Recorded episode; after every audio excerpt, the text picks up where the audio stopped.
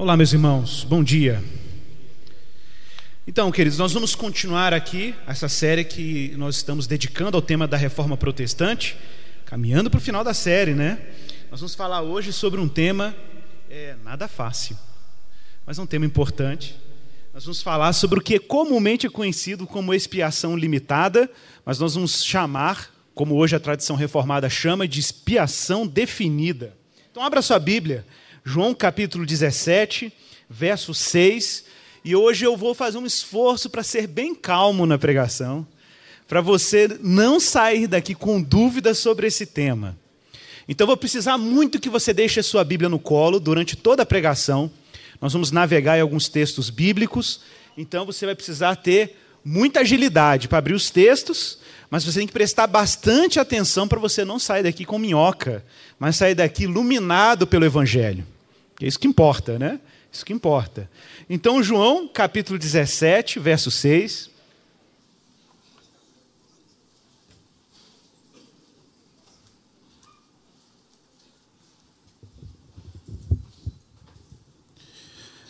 João capítulo 17, verso 6. Nós vamos ler aí até o verso 12. E depois vamos dar um pulinho e vamos para o verso 20 e 21. João 17, 6 diz assim: Manifestei o teu nome aos homens que me deste do mundo. Eram teus, tu nos confiaste, e eles têm guardado a tua palavra. Agora, eles reconhecem que todas as coisas que me tens dado provêm de ti, porque eu lhes tenho transmitido as palavras que me deste e eles a receberam e verdadeiramente conheceram que saí de ti, e creram que tu me enviaste. É por eles que eu rogo. Não rogo pelo mundo, mas por aqueles que me deste, porque são teus. Ora, todas as minhas coisas são tuas, e as tuas coisas igualmente são minhas, e neles eu sou glorificado. Já não estou no mundo, mas eles continuam no mundo, ao passo que eu vou para junto de ti. Pai Santo, guarda-os em teu nome que me deste, para que eles sejam um, assim como nós somos. Quando eu estava com eles, guardava-os no teu nome que me deste, e protegi-os, e nenhum deles se perdeu, exceto o filho da perdição, para que se cumprisse a Escritura. Verso 20: Não rogo somente por estes, mas também por aqueles que vieram a crer em mim por intermédio da tua palavra, a fim de que todos sejam um, como tu és, ó Pai, em mim e eu em ti. Que também sejam eles em nós, para que o mundo creia que tu me enviaste. Vamos orar, Senhor. Nós te damos graças pela tua palavra, te damos graças pelo santo evangelho Pedimos ao Senhor que a tua graça e o teu espírito nos inspire, nos capacite a comunicar a tua palavra de forma íntegra e que o Senhor nos livre de sermos tropeço para, para a tua palavra. O Senhor sabe que nós, homens, não somos confiáveis, somos frágeis, vulneráveis, erramos, mas que nessa manhã o teu Espírito fale conosco por meio desse instrumento que o Senhor nos deu, no qual o Senhor fala com a tua igreja, que é a palavra pregada, a palavra anunciada. Então, que o Espírito de Deus, um espírito profético, oriente os nossos corações nessa verdade e treine, ó Pai, os nossos, os nossos afetos, a nossa disposição para a ação, a nossa mente para discernir a tua palavra e que Cristo Jesus Jesus, que é o centro da igreja, seja glorificado, seja honrado, exaltado como Senhor nesse culto público. Senhor, eu peço que o teu espírito desperte o nosso coração frio, preguiçoso, lento em responder a tua palavra. Que o Senhor desperte o nosso coração no Espírito Santo e que Jesus se torne o centro da nossa vida. Jesus se torne nitidamente a plataforma, o lugar de onde fazemos o que fazemos e de onde pensamos o que pensamos e sentimos o que sentimos. Que Jesus Cristo seja honrado como Senhor É a nossa oração como igreja em Cristo Jesus. Amém. Irmãos, como vocês sabem, para quem está nos visitando hoje, nós estamos fazendo uma série de temas já há um bom tempo, em alguns domingos, dedicados a temas que estão relacionados com a reforma protestante. E hoje, particularmente, nós estamos indo aí para o terceiro tema, me corrija terceiro tema, sobre os cinco temas do que a gente chama do, dos cânones de Dort, ou chamados cinco pontos do calvinismo. Para quem está chegando depois, ou está vindo hoje pela primeira vez, sabe, ou não sabe, mas eu vou te esclarecer sobre isso. Nós somos uma igreja de confissão reformada, a Igreja Esperança é uma igreja independente, nós não estamos ligados a nenhuma denominação histórica, ao menos por enquanto, mas somos uma igreja confessional. O que significa isso? Que nós confessamos um modo específico de ser cristão ou ser evangélico, que está alinhado com as confissões protestantes evangélicas clássicas, lá do século XVI, quando a reforma aconteceu. E dentre as confissões de fé que nós confirmamos e confessamos como igreja, dentre eles está o que nós chamamos de cânones de Dort. Dort é o nome de uma cidade holandesa onde aconteceu uma reunião muito importante de vários irmãos protestantes de vários lugares da Europa. Haviam ali irmãos da Holanda, irmãos ali que vieram da, da, da Suíça, irmãos que vieram da Alemanha, alguns da Prússia. Infelizmente, alguns irmãos da França que queriam participar do evento não puderam ir porque foram impedidos pelos católicos na França. E os irmãos de Dort foram muito cuidadosos e deixaram ao menos cinco cadeiras vazias representando esses irmãos da França que não puderam comparecer a esse importante encontro de unidade da igreja protestante durante a reforma ali no século XVI. Irmãos, eu sei que parece muito histórico o que eu estou falando aqui, e muita gente fica assim, mas esse negócio de história, eu quero sentir o poder, a bênção, a vitória, aleluia. Irmão, deixa eu explicar uma coisa para você. O maior problema da igreja evangélica hoje é a amnésia histórica. Nós só temos essa bagaceira que está hoje na igreja, com todo o carinho que nós temos essa igreja, porque é a igreja que eu estou ligado a ela, a igreja evangélica, né? E quando eu falo essa bagaceira, eu estou falando dos abusos espirituais que são operados em nossas igrejas, né?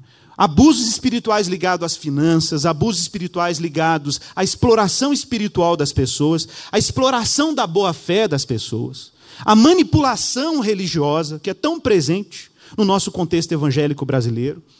Pessoas que, por exemplo, cismam, porque cismam que é possível produzir avivamento artificialmente. A gente vai fazer o culto do avivamento. Né? Como se eu pudesse produzir avivamento. Como se pudéssemos produzir isso.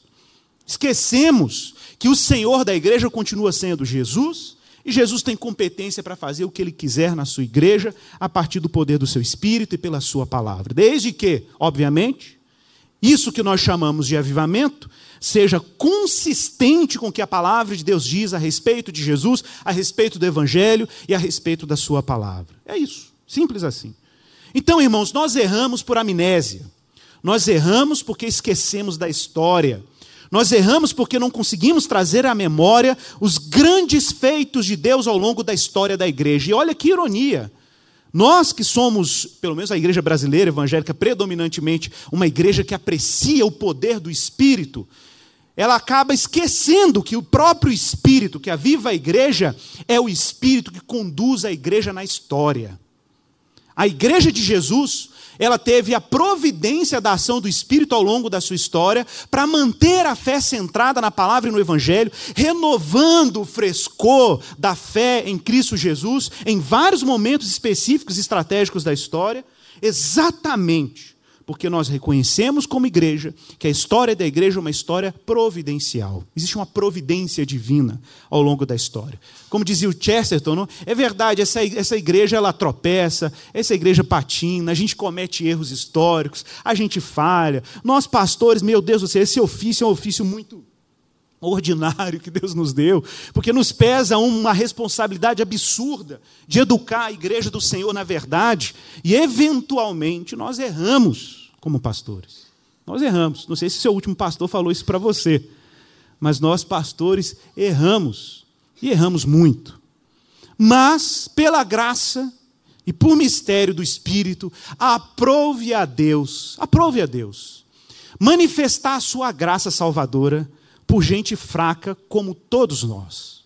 E isso, meus irmãos, não é nenhuma novidade.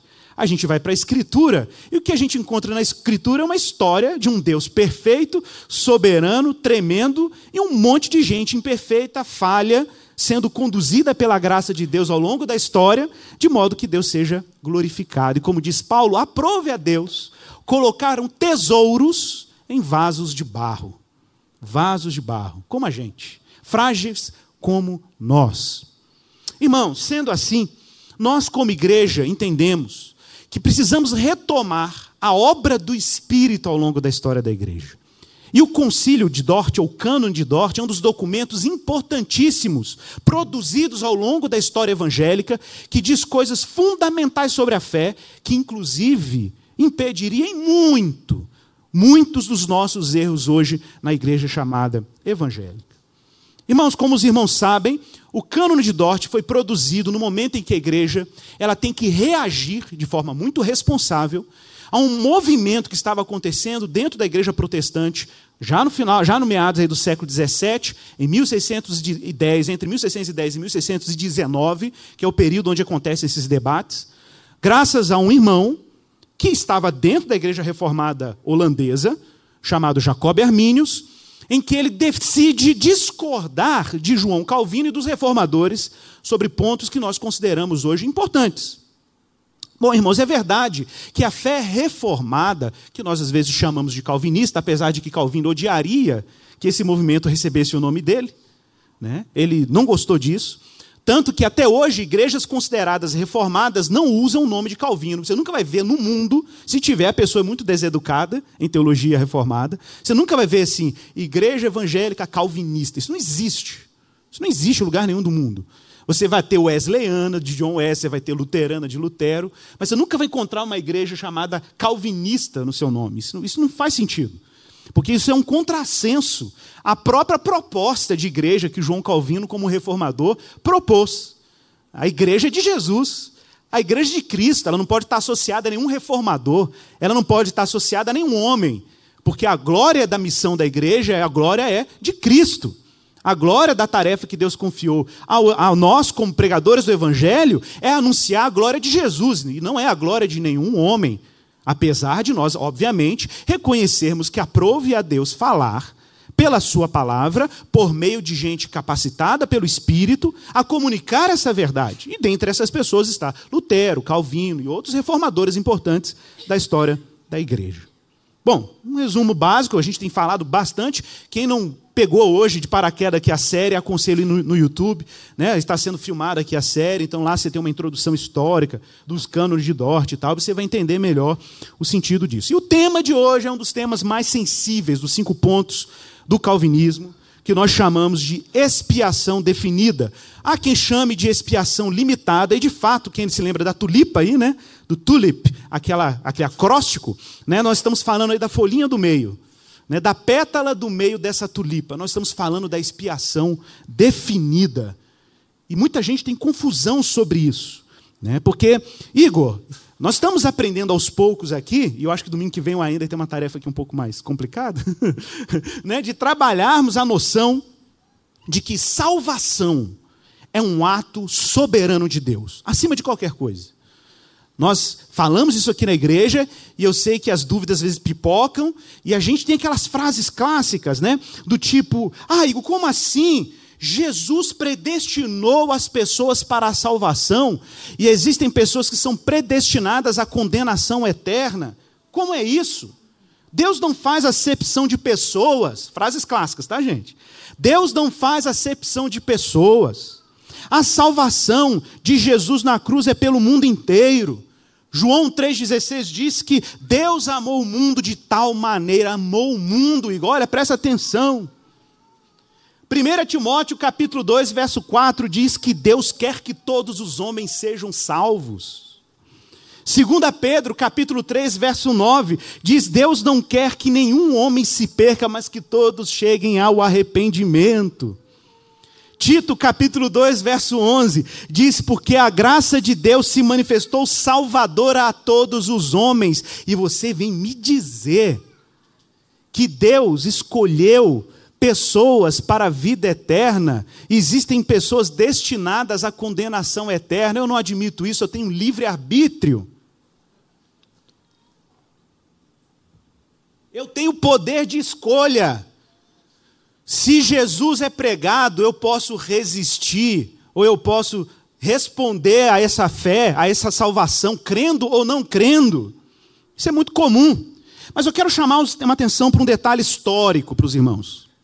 Irmãos, todos os reformadores da igreja, Lutero, Calvino, Zwinglio, Martin Bucer, se você pegar aí a lista, os sucessores de Calvino, Teodoro Beza, né? se você pegar é, é, John Knox, se você pegar toda essa matriz teológica aí dos reformadores, nenhum dos reformadores ousaria dizer que a salvação do homem está condicionada ao poder de escolha do homem.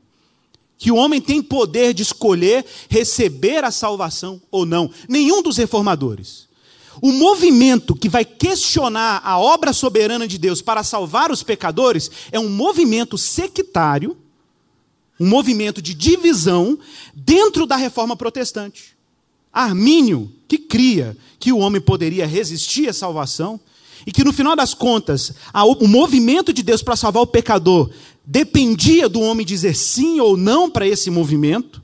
Então Deus fica ali se movimentando em direção ao pecador e torcendo para o pecador crer nele. Torcendo. Então ele fica olhando para aquela alma penada ali, né? afligida pelos pecados, e ali Deus fica naquela expectativa: vou manifestar minha salvação para ela, aleluia, eu quero tirar ela do caminho do pecado e do mundo, mas a minha onipotência só vai até aqui, porque tem um outro onipotente lá, né? Tem um outro onipotente lá que tem que decidir se ele quer ser salvo ou não. Então vou ficar aqui cruzando os meus dedos, eu, Deus Todo-Poderoso, Supremo Criador dos céus e da terra e dos destinos humanos, para que o ser humano descru, para que o ser humano tenha fé. E aí, finalmente, a minha salvação vai chegar nele. É Deus que comemora a salvação, né? Do outro, porque, né? O outro está lá, ele tem que esperar o outro tomar, ter bom senso, ter bom senso para abraçar a salvação. E aí a salvação sempre fica condicionada apesar da obra de Cristo ter sido enorme, apesar de Jesus ter feito coisas extraordinárias na cruz, apesar da ressurreição ser impressionante, Deus em Trindade se moveu na direção da história para salvar o pecador, mas tem um elemento que pode impedir.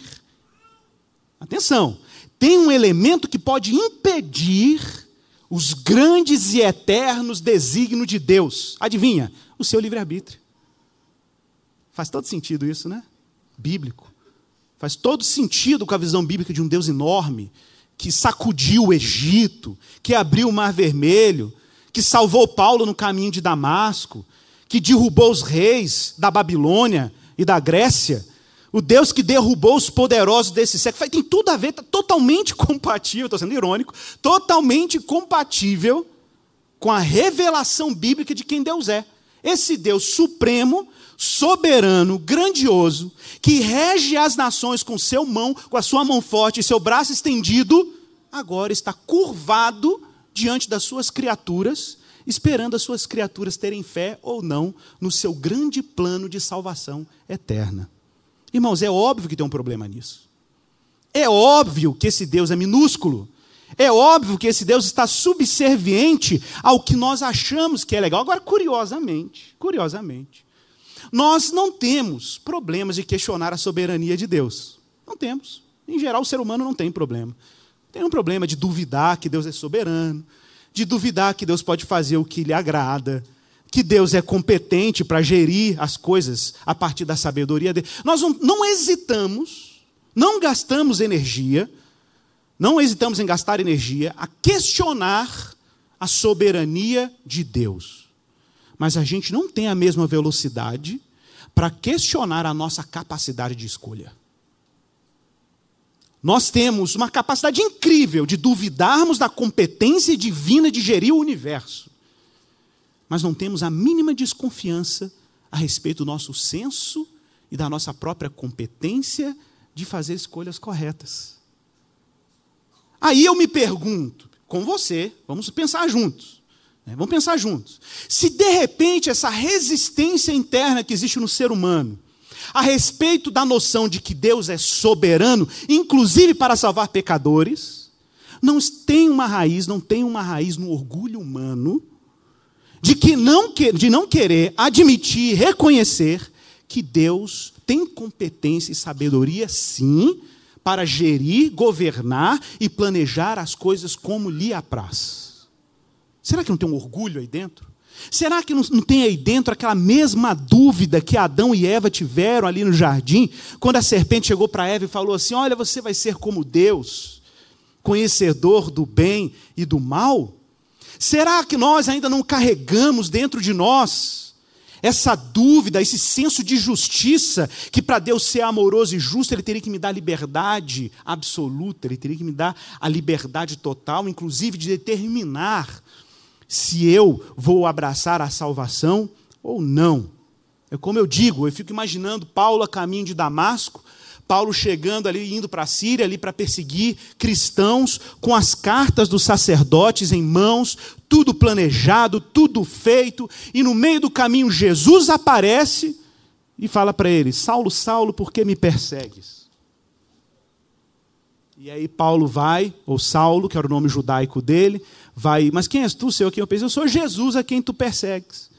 Aí Jesus fala, só fala assim para ele, ele, confuso, cego, né? Jesus vai falar assim: agora é o seguinte, vai lá para aquela cidade, tem uma pessoa te esperando lá e ela vai te dar todas as instruções que você precisa saber sobre o seu futuro. Só que Deus já tinha avisado a turma que Paulo era um vaso escolhido por ele para pregar o evangelho aos gentios. O que me impressiona nesse texto é a incapacidade de Paulo de resistir à aparição de Jesus. Jesus não chegou para Paulo e falou assim: Paulo, seguinte, eu tenho um plano. Você está perseguindo a igreja e eu vou interromper os seus projetos de perseguir a igreja. E eu vou te dar um, uma opção A e opção B. Opção A, você pode resistir o meu plano, você pode dizer não para o meu plano para você, ou você pode dizer sim. O que, que você acha? Você gostou da minha ideia? Ô, gente, não teve essa opção. Jesus apareceu para Paulo e disse: Você é um vaso escolhido, vai para a cidade. Acabou, gente. Não tem discussão. Não tem discussão. Jesus apareceu. Jesus apareceu, Jesus entrou na história e colocou Paulo curvado diante da sua vontade. Aí você me pergunta, mas Igor, mas isso é um robô diante de Deus. A pessoa não tem nenhuma liberdade. Meu irmão, Paulo abraçou Jesus livremente. Esse é o mistério da salvação. É que você precisa entender que existe uma operação misteriosa da, nos, da graça nos eleitos de Deus, que prepara os eleitos de Deus até o momento em que Cristo aparece. E quando Cristo aparece, Cristo faz tanto sentido, você enxerga com tanta nitidez a realidade de Cristo, que você não tem como dar outra resposta à aparição dele, a não ser sim, Senhor. E essa resposta é livre. É livre.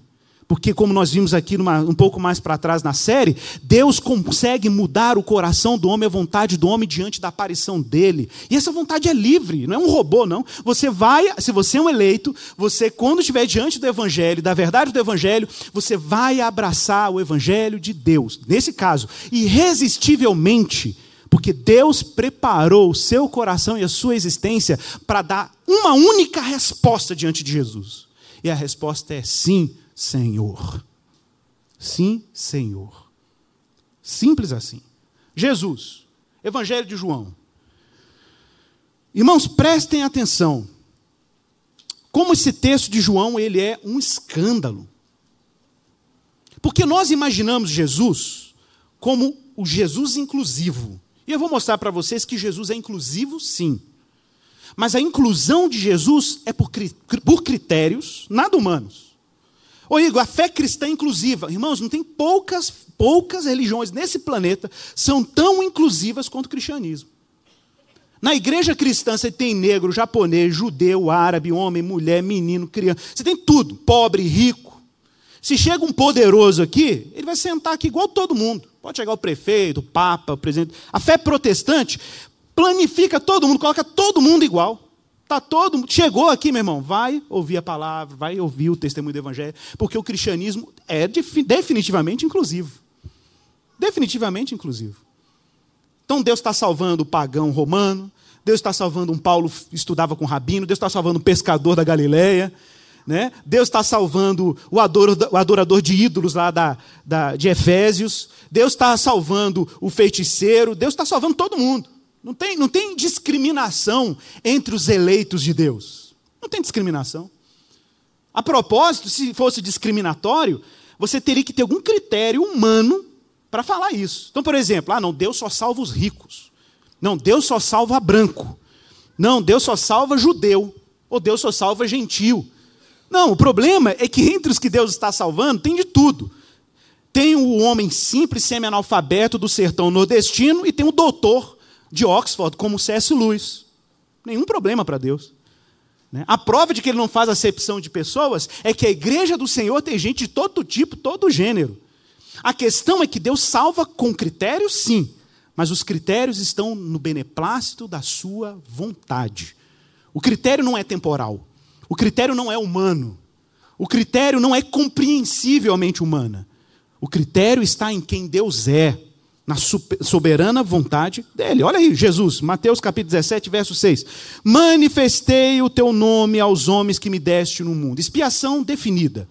A pergunta é: Jesus morre na cruz e realiza sua obra de salvação para toda a humanidade? Ou Jesus opera a sua obra na cruz, a sua obra de salvação para um grupo específico?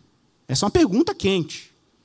Porque talvez você possa ter a tentação de achar assim, para Jesus ser inclusivo, ele tem que ter morrido por toda a humanidade. Né?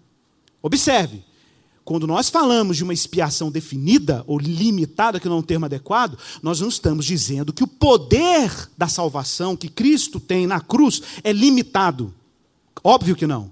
Como diz o próprio cânone de Dort, você vai ver isso lá no cânone, ele diz assim: a obra de Jesus tem poder infinito. A obra de Jesus tem poder e recursos infinitos. A questão não é a amplitude do poder, não é isso que está em questão. O que está em questão é se a obra de Cristo tem poder e eficiência para salvar aqueles que Deus quer salvar. Ponto. Essa é a questão. Olha o que Jesus diz manifestei o teu nome aos homens que me deste do mundo. Para começar, Jesus manifesta o nome de Deus no seu ministério, não é a todos os homens, ele manifesta o seu nome aos homens que o Pai o deu no mundo. Leia o texto bíblico. Eram teus, tu nos confiaste, e eles têm guardado a tua palavra. Agora eles reconhecem que todas as coisas que me tens dado provêm de ti, porque eu lhes tenho transmitido as palavras que me destes, e eles as receberam. Por que, que eles receberam? Porque são pessoas que o Pai deu para Jesus, os homens que o Pai lhe confiou, e verdadeiramente conheceram que saí de ti, e creram que tu me enviaste. Pronto. Qual é a característica de gente que foi levada a Jesus pelo Pai? Porque esse é o mistério da salvação. O mistério da salvação é que o Pai está chamando pessoas para irem a Jesus e está dando essas pessoas a Jesus. E qual é o sinal de que essas pessoas são as pessoas enviadas pelo Pai? Jesus diz: são pessoas que receberam Jesus. Olha aí no verso 8. Pessoas que conheceram que Jesus saiu do Pai e pessoas que creram que ele foi enviado pelo Pai. Então, se você recebeu, conheceu e creu, é um sinal de que você foi conduzido pelo Pai até Jesus Cristo. E Jesus, no verso 9, faz uma intercessão muito particular, não é uma intercessão universal. Jesus não faz uma intercessão global, universalista, abrangente, o mundo inteiro na oração dele. Não, olha a oração dele no verso 9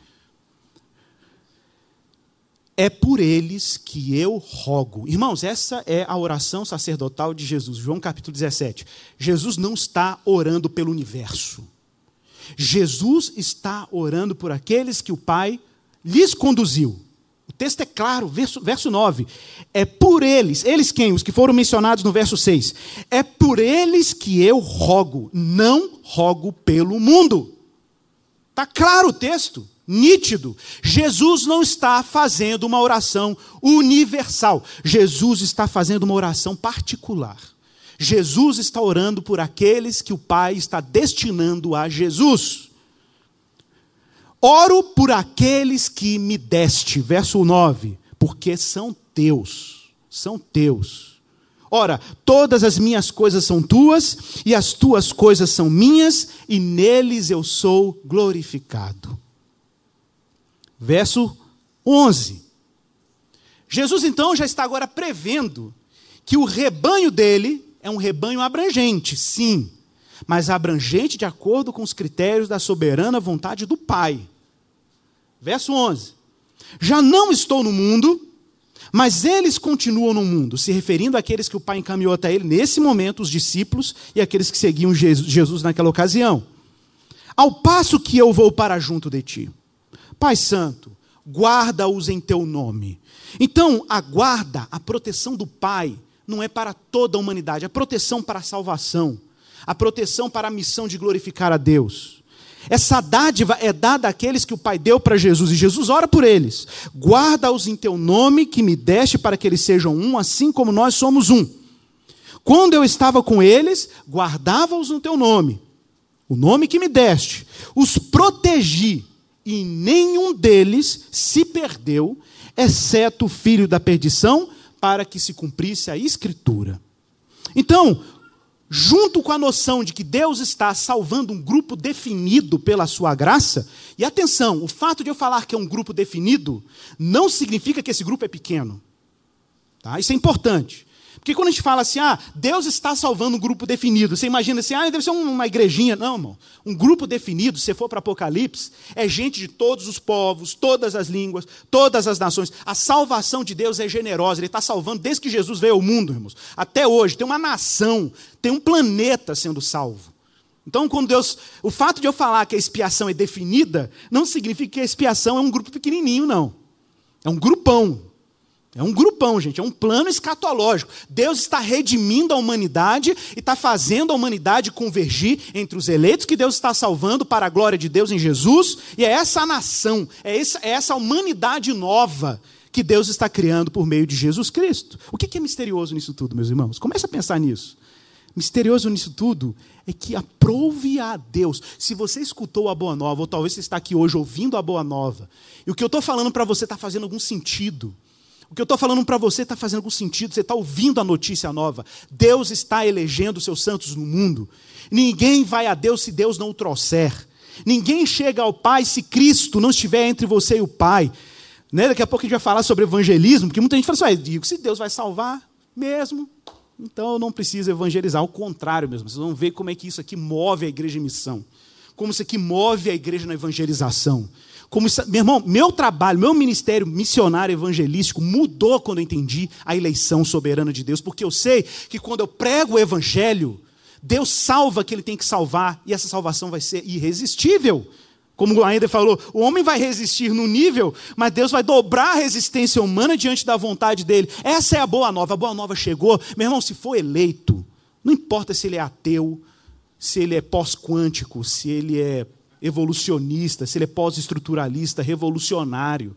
Não importa se ele é agnóstico, se ele é esotérico, se ele é do candomblé, da magia negra. Não importa se ele é crente, porque tem crente tem que ser salvo, né? Você sabe, né? Não importa se ele é crente. Esses são os mais difíceis, talvez, né?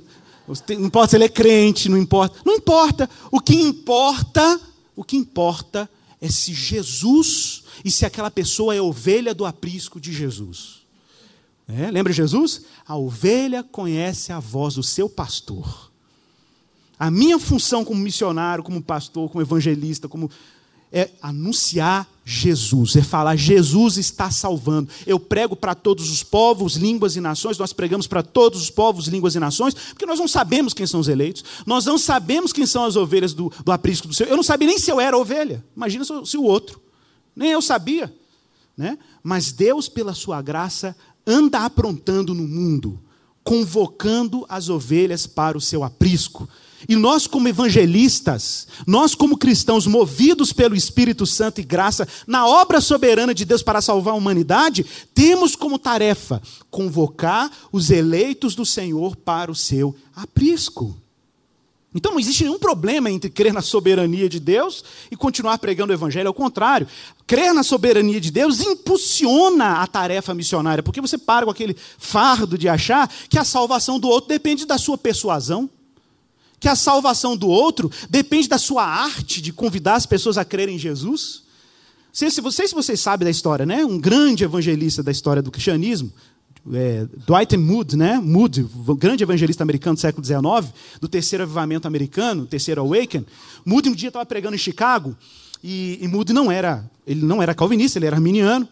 E aí Moody foi fazer um sermão num culto e ele, não sei se vocês sabem, foi o apelo, né? Levanta a mão para aceitar Jesus. Foi criado por Charles Finney. Não existia apelo na igreja antes de Charles Finney. E Moody manteve a tradição do apelo que Charles, Charles Finney desenvolveu. E aí Moody um dia fez um sermão e ele esqueceu de fazer o apelo. O tempo passou e aí ele foi e falou assim: oh, gente, faz o seguinte, voltem todo mundo amanhã aqui para o culto, que amanhã eu tenho uma palavra para vocês. Ele queria fazer o apelo no dia seguinte, convidar as pessoas para aceitar Jesus. Né? E aí, Moody então faz o sermão dele, tal, convida o pessoal para outro dia, só que no outro dia aconteceu o famoso grande incêndio de Chicago. As casas eram de madeira, Chicago foi arrasado por um incêndio, e Moody morreu, o resto viveu, o resto do seu ministério, e morreu carregando o fardo nos seus ombros, de que ele não deixou de fazer o apelo naquele dia, que muitas pessoas estariam indo ao inferno porque ele não fez o apelo naquele dia. Porque se ele tivesse feito o apelo, aquelas pessoas estariam salvas e agora estariam no céu. Mas como ele fracassou em fazer o apelo, agora as pessoas vão, muitas daquelas pessoas podem ir para o inferno. Afinal de contas, ele deixou de falar, fazer o apelo, e as pessoas não perderam a oportunidade de crer em Jesus.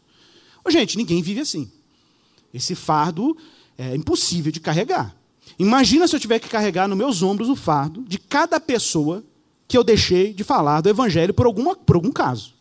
Aí você fala, mas a gente precisa mover a igreja. Eu vi o pastor de missões da minha igreja falando: olha, enquanto você está aí, meu irmão, jogando pôquer, tem um monte de gente indo para o inferno porque você não pregou o evangelho. A gente, a pior coisa que tem é mobilizar uma igreja para tarefa missionária e evangelística a partir da pressão psicológica. Pior coisa que existe. Meu irmão, se você não tiver razão e motivo suficiente em Jesus Cristo, na obra que Jesus realizou, na alegria da salvação, para anunciar o Evangelho, não anuncie o Evangelho por qualquer outra razão. Anuncie o Evangelho porque o Evangelho brota em você. Anuncie o Evangelho porque em você há alegria e gratidão pela salvação. Nós cristãos só fazemos menção do nome de Jesus porque estamos cheios de Jesus. Porque não há outra coisa a fazer. A boca fala do que o coração está cheio. Se o seu coração está cheio de Cristo, a sua boca vai falar de Cristo. Então a melhor forma de mobilizar uma igreja a pregar o Evangelho não é ameaçar a igreja, não é colocar um fardo psicológico sobre a igreja. A melhor forma de fazer uma igreja pregar o Evangelho é encher a igreja de Jesus. É encher a igreja da boa nova. É saturar a igreja da alegria da salvação. Porque é óbvio, na medida que nos alegramos com a salvação, somos afetados pela salvação. E uma vez que somos afetados pela salvação, só queremos fazer menção disso. Anunciar essa boa notícia a quem quer que seja, quem estiver perto de nós. Verso 20, Jesus diz: Não rogo somente por estes. Então a oração de Jesus não é somente pelos discípulos que foram escolhidos por ele naquela ocasião, mas também por aqueles que virem a crer em mim. Então a oração de Jesus é por todos os eleitos da história, por todos aqueles que o Pai há de trazer para Ele, a fim de que todos sejam um, como tu és em mim e eu em ti, que também eles sejam em nós, para que o mundo creia que tu me enviastes. Fundamental. Bom, vamos ver outros textos aqui, que para mim parece que confirmam as frases de Jesus. Olha como são textos fortes. Abra sua Bíblia aí, volte um pouquinho. João capítulo 6, verso 37. Observe, leia honestamente esses textos. Honestamente. Suspenda essa tentação da autonomia humana. Suspenda por alguns segundos e leia o texto. Deixe o texto falar contra você. Deixe. João 6,37. Todo aquele que o Pai me dá, esse virá a mim. Simples assim. Esse virá a mim. E o que vem a mim, de modo nenhum o lançarei fora. Ponto. É simples desse jeito que você leu aí no seu texto bíblico. Porque eu desci do céu, não para fazer a minha própria vontade, e sim para fazer a vontade daquele que me enviou. E qual é a vontade do Pai? Qual é a vontade de Deus para Jesus? E a vontade de quem me enviou é esta: dois pontos que nenhum se perca de todos os que ele me deu, Pelo contrário, eu o ressuscitarei no último dia. Meu irmão, não deixe que ninguém te prive ou furte a sua certeza da salvação. Não deixe que ninguém te prive do fato de que Deus, o Deus que te salvou, tem também competência para te conduzir até a ressurreição dos mortos. Não abra mão dessa notícia boa. Qual é a notícia boa? Que Deus é maior do que as nossas vontades, Deus é maior do que as nossas pulsões, Deus é maior do que o nosso senso, falso senso de livre-arbítrio. Deus é competente para fazer aquele que ele salvou ressuscitar com Cristo na eternidade. Ele tem esse poder. Ele tem esse poder. Ele tem essa competência. Porque essa é a vontade do Pai para Jesus. É que Jesus vá e realize a obra que o Pai lhe confiou. Meu irmão, agora pensa por um segundo. Se um dia você ouviu falar de Jesus, não importa, até pode, pode ter sido um apelo estilo mude, não importa.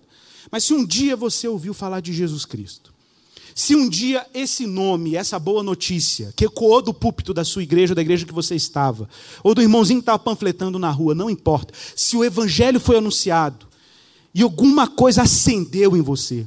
Alguma coisa fez sentido para você quando você ouviu aquele anúncio. Aquele anúncio.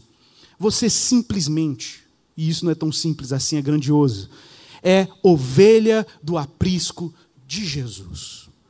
Aprove a Deus. Escute, não estava em você. Não estava em você. Não era porque você era mais piedoso que o seu irmão que não é crente. Não era porque você era mais bacana do que o seu tio que não converteu. Não era que era mais fácil, você tinha coração mole, ele tinha coração duro. Eu fico vendo as pessoas falando assim: ah, irmão, é tão difícil pregar para aquele meu tio. Eu falei: por quê? Aquilo não vai converter nunca. Eu, por que, que não vai converter? Pô, então vai ser muito difícil. Como se fosse fácil para você a sua conversão. Como se a sua conversão fosse a coisa mais linda e fácil do mundo. Como se Deus não tivesse que operar infinitas sinais da providência para te preparar para esse momento em que você disse: sim, Senhor. Meu irmão, Todo mundo se encontra encerrado no pecado. Paulo é claro, não há quem busque a Deus, não há quem busque a Deus, não há quem o tema. Romanos capítulo 3. Não há. Quando o coração humano se volta para Deus, está lá no 37, ninguém virá a mim se o Pai não o trouxer. O dia que você se voltou na direção de Jesus, era porque Jesus estava indo na sua direção. Na sua direção. Tá bom, vamos ver um texto bombástico. Esse aqui é de doer é de lascar.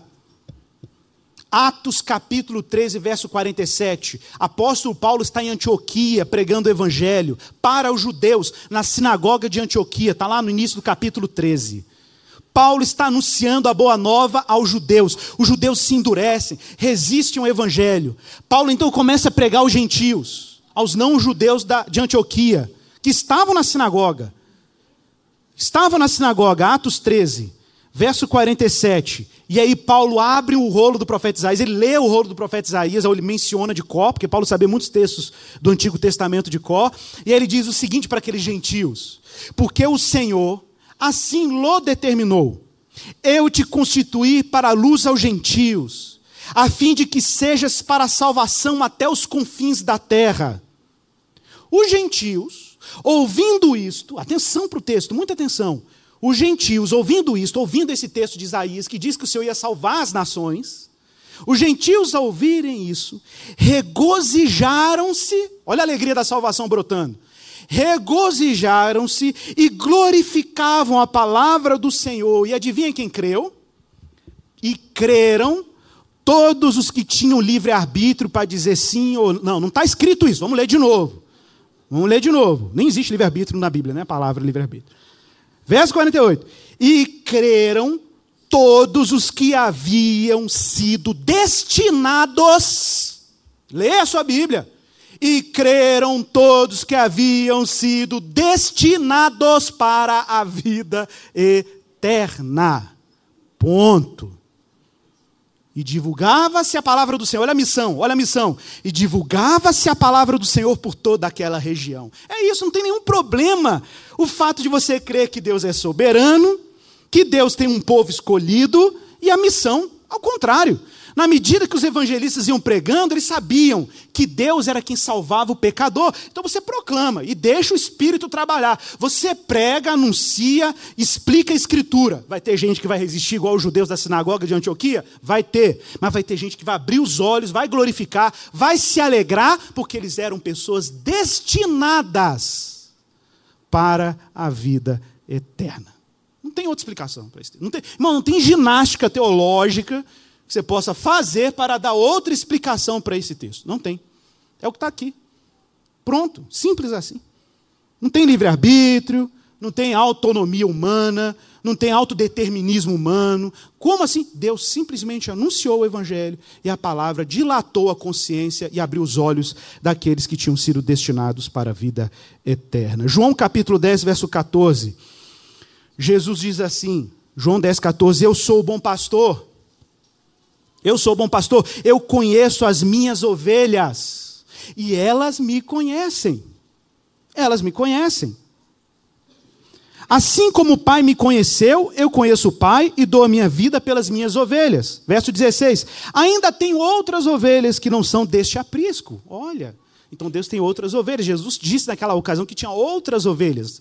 Então estava pensando nas ovelhas de hoje, né? nas ovelhas que viriam que não são de, a mim convém conduzi-las, né? As ovelhinhas cheias de livre-arbítrio, né, gente? Né? O pastor lá no cajado, vai ovelha, entra, vamos, entra no aprisco, entendeu? Cheio de livre-arbítrio as ovelhinhas, e ele lá conduzindo as ovelhas, né? Cheio de resistência lá. A mim me convém. Olha a palavra de Jesus. Qual é a responsabilidade de Jesus em te salvar, meu irmão? A mim me convém conduzi-las. Elas ouvirão a minha voz. Olha, então haverá um rebanho e um pastor. Verso 26. Jesus está falando para os fariseus. Mas vós não credes. Sabe por que, que eles não creram? Porque não sois das minhas ovelhas. Simples. Não sois das minhas ovelhas. As minhas ovelhas ouvem a minha voz e eu as conheço e elas me seguem. Eu lhes dou a vida eterna, jamais perecerão e ninguém pode as arrebatar da minha mão. É isso que diz a boa nova. Aquilo que meu Pai me deu é maior do que tudo e da mão do Pai ninguém pode arrebatar. Forte. Esse texto é tenso. Irmãos, sabemos aqui, o ainda citou Romanos 9 aqui no culto passado, que é um texto fortíssimo, em que Deus diz que vai ter misericórdia de quem Ele quiser ter misericórdia, e que Deus vai se compadecer de quem Ele quiser se compadecer. E aí Paulo é claro, Romanos 9,16, de quem depende a salvação? E Paulo diz: não depende de quem quer, e não depende de quem corre. Então não depende de você querer ou de você fazer esforço. A salvação é um ato da graça Deus é competente para educar o seu coração a fazer a vontade dele, fazer o querer dele, viver a experiência da salvação até a vinda dele, preservando você para aquele momento do encontro com o Senhor. Então Deus, como diz no Romanos 9, 18, ele tem misericórdia de quem quer e endurece quem lhe apraz. Bom, vamos falar de coisas complicadas, não para acabar a pregação. Igor, perguntas clássicas. Igor, Deus não está sendo injusto quando ele elege uns para a salvação e outros não? Quando ele tem misericórdia de alguns e não tem misericórdia dos outros? Atenção, meus irmãos. A obra de Deus precisa, Deus, o caráter de Deus exige duas coisas. Exige justiça e exige misericórdia. Se Deus falhar na justiça, ele é menos Deus. Se ele falar na misericórdia, ele é menos Deus. Então, o plano da salvação tem que satisfazer esses dois atributos de Deus: a justiça e a misericórdia. A justiça é óbvia. O homem se rebelou contra Deus, toda a raça humana vive reproduzindo e herdou essa natureza do pecado, essa natureza pecaminosa. E se Deus deixasse a humanidade no modo default, no modo normal, toda a humanidade iria para um único lugar a condenação eterna, porque a condenação eterna é compatível com o senso de justiça bíblico sobre quem Deus é. Esse é o caminho normal. Ô, gente, eu costumo dizer: o que é o inferno? Quem fala isso muito é o Keller. O inferno é o lugar dos ateus para os ateus. É o, é mundo dos ateus para os ateus. O que significa isso? Né? O ateu, ser ateu hoje, é muito cômodo. Porque você é ateu, num mundo que desfruta das benesses da graça de Deus. Tem passarinho cantando, tem água potável, né? tem plantinha nascendo, fotossíntese, não é não? Tem o mercadinho sacolão que você vai ali, que o sujeito plantou, deu chuvinha lá na terra para nascer a banana que você comeu. Então, ser ateu num mundo que Deus governa é, é moleza. Agora, pega um mundo ateu, que é o que é um mundo ateu? Um mundo onde Deus está ausente, de verdade, e dê para o ateu. O que, que é isso? Inferno. Inferno. Perfeito. Inferno. Entendeu? Inferno é uma realidade em que Deus está ausente. Ausente no sentido de não estar ali manifestando o governo dele. Então, o que, que os seres humanos querem hoje? O ser humano naturalmente quer tudo, menos Deus. Tudo, menos Deus. O ser humano hoje, meu irmão, só tem uma disposição interna. Né? A sua vontade foi afetada pelo pecado, ele só quer avacalhar o negócio. Era assim que Deus me salvou quando me salvou. Até hoje a gente luta internamente contra isso mesmo. Até hoje, como cristão regenerado, a gente luta contra essas pulsões rebeldes contra Deus. Né? Paulo é claro, não há quem busque a Deus, não há quem o tema. Romanos 3. Claríssimo.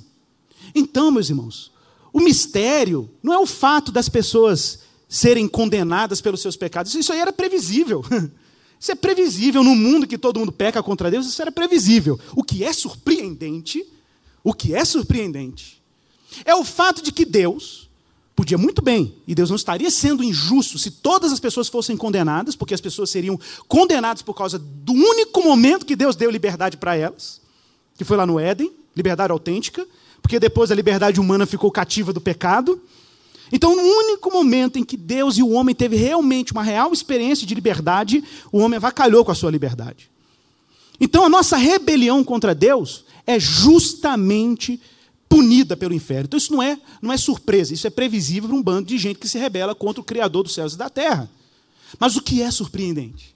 O que é surpreendente é que, apesar disso ser justo e Deus não ter nenhuma obrigação de salvar ninguém, ele não tinha essa obrigação, porque os homens são rebeldes, e ele não estaria sendo injusto ao condenar os homens. Mas Deus tem um outro atributo: o atributo da misericórdia. O que torna o atributo da misericórdia de Deus evidente é o fato de que aprove a Deus abrir os olhos, chamar entre esses pecadores perdidos pessoas que vão compor o seu rebanho. O mistério, meu irmão, é que você que está me ouvindo aqui pode muito bem ser um desses eleitos da graça um desses que vão compor essa grande família de Deus pela eternidade. Gente que Deus, pela sua graça, deu condições de abrir os seus olhos e elas reconhecerem Jesus Cristo o Salvador. Mas já parou para pensar que podia não ter sido? Então, meu irmão, quando a gente ouve o Evangelho da graça, a obra soberana da salvação em Deus, em Jesus Cristo, os nossos ossos tremem. Não sei você, eu por dentro, e às vezes eu fico trêmulo quando medito nesse negócio, porque eu fico pensando, meu Deus, que Deus extraordinário. Não tinha nenhum mérito em mim, não tinha nada em mim para que ele fizesse isso. Não tinha nenhuma coisa em mim que atraísse Deus. Eu não era um filho bonzinho, não era um filho bacaninha. Deus falou, ah, que bonzinho, ele você não vai ganhar presente de Papai Noel. Não, não tinha isso. Não tinha isso. Né, eu já contei a história do padeiro, que não vou contar de novo, não, né? Que eu amassei o pão do padeiro lá em Cabo Frio. Então, assim, Deus de repente salva. Deus salvou um picareta que amassou o pão do padeiro. Deus pode salvar qualquer um. Mas ele salva baseado no beneplácito da vontade dele. Igor, mas Deus amou o mundo de tal maneira que deu seu filho. Irmãos, então leia o texto. Deus amou o mundo. É verdade. Mas continua o texto. Como que ele provou o seu amor pelo mundo? Deus amou o mundo de tal maneira que deu o seu filho unigênito para todo mundo. Amém? Ah, Deus amou o mundo de tal maneira que deu seu filho unigênito para todo aquele que crê. Então Jesus não foi dado ao mundo no sentido de salvação do mundo universal. Jesus foi dado ao mundo para a salvação dos que creem. Então a salvação é para aquele que crê. Nesse ponto, calvinistas e arminianos concordam perfeitamente. Perfeitamente. Esse é um péssimo texto para você usar para refutar a doutrina da eleição. Porque é um texto que fala exatamente o que eu estou falando aqui. É um texto que confirma o que eu estou dizendo, que a salvação é para os que creem. E quem crê? Aqueles que foram destinados para a vida eterna. Está lá no livro de Atos, nós lemos isso. Igor, mas lá em 1 Timóteo 2,3 diz o seguinte: Isto é bom e aceitável diante de Deus, nosso Salvador, o qual deseja que todos os homens sejam salvos e cheguem ao pleno conhecimento da verdade. Ferrou. Agora, seu argumento foi para o saco. Irmãos, nós acabamos de ver aqui, são textos que não tem como ser interpretado de outro jeito. Os textos que nós lemos antes. João, Atos. Está claro. Está claro que o argumento máximo das Escrituras é que a salvação é um ato soberano de Deus, em que Deus coloca a fé apenas naqueles que Ele quer salvar. Isso é nítido, claríssimo no texto bíblico. A questão é que, como que Deus demonstra o seu amor universal para a salvação de toda a humanidade? Como que Deus demonstra o seu amor pelo mundo? Salvando os seus eleitos. Aí você vai falar assim, mas Igor, você acabou de ler que Deus deseja que todos os homens sejam salvos. Irmãos, se Deus deseja que todos os homens sejam salvos, e se essa palavra desejo aqui tem que ser lida como vontade de Deus, a Bíblia diz que quando nós oramos alguma coisa segundo a sua vontade, Ele nos ouve. Então o que a gente teria que fazer para salvar o universo agora? Todo mundo orar por isso. Todo mundo orar. Vamos todo mundo orar aqui. Deus, salva o mundo, porque o teu desejo é que todos os homens sejam salvos e cheguem ao conhecimento da verdade. Então a gente podia fazer uma reunião, não é isso que diz lá em João? Que se pedirmos alguma coisa que seja segundo a sua vontade, ele nos ouve. Então vamos orar e pedir a salvação universal. Vamos fazer um trabalho melhor do que a ONU. A gente faz uma reunião aqui dos crentes, né, tio Pedro? Tio Pedro faz uma profecia que traz uma profecia, a gente ora, né, tio Pedro? e aí, de repente, pronto, tio Pedro nem precisa mais para Togo, para África, em janeiro. Deus vai salvar todo mundo numa oração aqui na igreja. Acabou. Pronto, mas pode ir para casa. Jesus está voltando. Tal. Não, gente, viagem. Então, esse texto não pode significar o que a gente está lendo aqui. O que significa esse texto? Tem que ver o contexto dele. 1 Timóteo, capítulo 2, verso 1. A gente está lendo o verso 3. No verso 1, Paulo diz assim: Irmãos, eu exorto que vocês usem da prática de súplicas, orações, intercessões e ações de graças. Olha o termo que ele vai usar: em favor de todos os homens. Para quem lê Timóteo, lê a carta toda de Timóteo para você ver. Paulo o tempo inteiro nessa carta está combatendo várias seitinhas que estavam surgindo na igreja de gente que se achava privilegiada. Era o judaizante que achava que era privilegiado porque era judeu. Era o gnóstico que achava que era privilegiado porque tinha um conhecimento extraordinário sobre a vida. Paulo está combatendo um elitismo dentro da igreja. Gente que se achava elite espiritual da igreja. Então o que, que Paulo está dizendo aqui quando ele fala todos os homens? Não está falando todos os homens, cada indivíduo da humanidade. Paulo, quando fala todos os homens, aqui ele está falando de todo tipo de homem todo tipo, homem, judeu, gentio, grego, pagão. Ele não está falando raça humana, cada indivíduo da raça. Não é isso. Paulo não está quantificando. Paulo está falando todo tipo de ser humano. Deus quer que salvar todo tipo de ser humano. É fato. É fato. Deus salva pobre, salva rico, salva né, mendigo, favelado, intelectual, professor universitário, médico, salva todo mundo. Né? Deus salva até político. Aleluia. De vez em quando ele salva um político aí. Né? Antes de tudo, pois, exorto que use de práticas e súplicas, orações e tensões em favor de todos os homens. Por quê? Porque você não sabe quem é eleito. Então você ora por todos. Em favor dos reis e de todos que se acham investidos de autoridade, para que vivamos uma vida tranquila, mansa, com piedade a respeito e respeito. Isso é bom e aceitável diante de Deus, nosso Salvador, o qual deseja que todos os homens sejam salvos e cheguem ao pleno conhecimento da verdade. Quem são todos os homens? Todo tipo de homem toda humanidade, toda, toda representação da raça humana. E Paulo vai provar isso afirmando seu ministério para os gentios. Porque Paulo foi chamado para pregar o evangelho aos gentios. Onde está isso? Está lá no verso 6, 5 e 6. Porquanto há um só Deus, mediador entre Deus e os homens, Jesus Cristo, o qual a si mesmo se deu a resgate por todos. E é óbvio que o por todos aqui não é um resgate universal. Nesse ponto, tanto calvinistas como arminianos concordam, Deus não vai salvar todo mundo. Então, isso aqui não é uma discussão calvinista-arminiana. Né? Então, nós, calvinistas e arminianos, concordamos. Deus não vai salvar todo mundo. Tem inferno, tem condenação, paralela à salvação, à eternidade. Mas aí Paulo fala, fala, todos em qual sentido aqui? É que Deus está salvando todo tipo de gente. Deus está salvando todo tipo de representante da raça humana.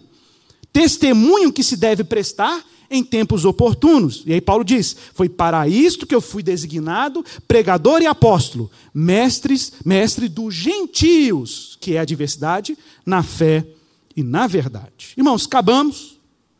Que bom. Mas, Igor, você pulou um texto. Não, tem um monte de texto que os arminianos usam, eu poderia explicar tudo. Mas, assim, 2 Pedro 3,9 para fechar para casa feliz.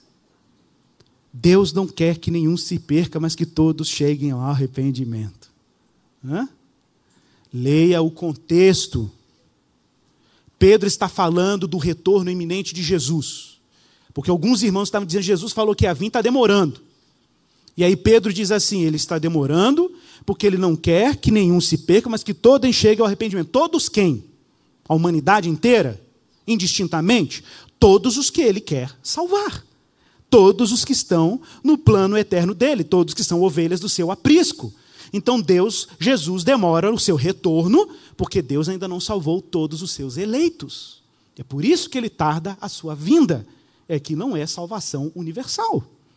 Bom, o evangelho, irmãos, deve ser pregado a todos, porque ele é uma boa nova para todos os povos, todo tipo de gente. E Deus tem eleito entre todo tipo de gente. Né?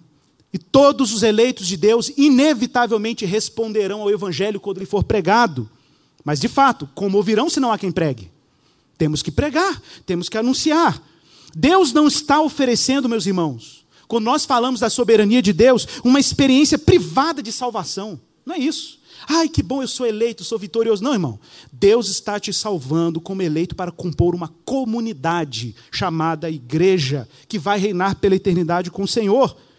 Gente que, como diz João, não nasceu da vontade da carne e do sangue, mas nasceu da vontade de Deus. Já viu esse texto de João? O que, que é gente que nasce da vontade de Deus? Deus tem uma vontade, fazer você nascer de novo. Você nasce da vontade dele. Quem vai reinar com Deus na eternidade? Não é quem nasceu da carne e do sangue, ou da vontade humana, mas quem nasceu da vontade de Deus. Deus teve uma vontade. Salva Pedrinho, Joana e Luísa. Ele salvou. João capítulo 1, verso 13. Leia lá. Não há motivo, meus irmãos, para orgulho religioso nenhum. Se você tem sinais e evidências na sua vida de que você é um eleito, você não tem razão para se vangloriar, porque o que te fez ser eleito é a vontade soberana de Deus e ela é incondicional. Não há nenhuma condição humana que possa atrair a soberana vontade de Deus para salvar o pecador. Isso está em Deus, na vontade de Deus, e ninguém pode acessar os pensamentos dele, né? os critérios dele, são critérios eternos. Não temos problema nenhum em defender o arbítrio humano, mas vivemos o tempo inteiro questionando o arbítrio divino. Seres humanos são assim. A gente tem uma velocidade para questionar o arbítrio divino, mas a gente não tem a mesma velocidade para questionar o nosso arbítrio humano. Porque nós preferimos confiar no nosso arbítrio e desconfiar no arbítrio de Deus, na soberana vontade de Deus. Então, irmãos, depois de a gente ler isso tudo aqui, de dar esses argumentos todos aqui, nós temos que celebrar com gratidão a Deus tão grande salvação. Porque Deus nos chamou para compor o seu aprisco. Deus nos chamou como ovelhas para compor a sua família. Igor, como que eu sei se eu sou eleito ou não sou eleito? Essa não é a pergunta.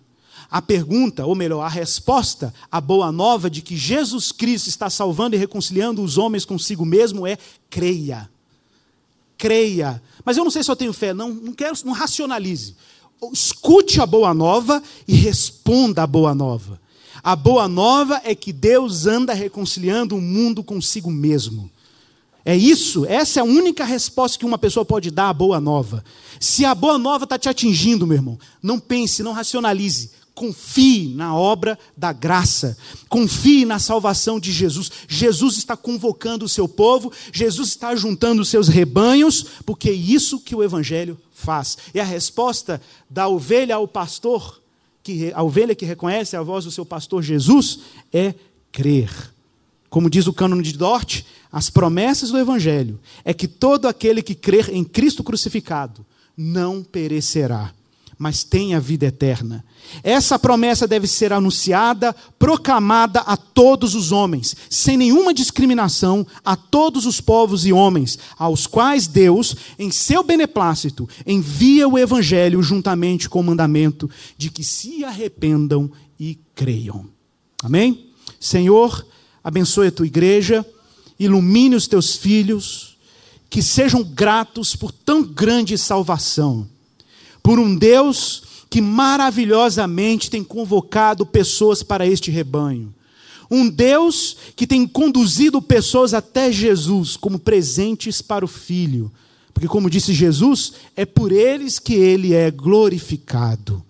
Que o Senhor nos dê a graça de termos essa certeza da salvação, que não é uma certeza lógica, é uma certeza baseada no que o Evangelho diz a respeito de Jesus. E nós confiamos nessa notícia nova. Nós confiamos na notícia de que Deus anda reconciliando o mundo consigo mesmo por meio de Jesus. Que o Senhor nos ilumine e nos abençoe em Jesus Cristo. Amém e amém. Irmãos, receba os elementos da ceia, receba como uma celebração da nossa eleição no Senhor.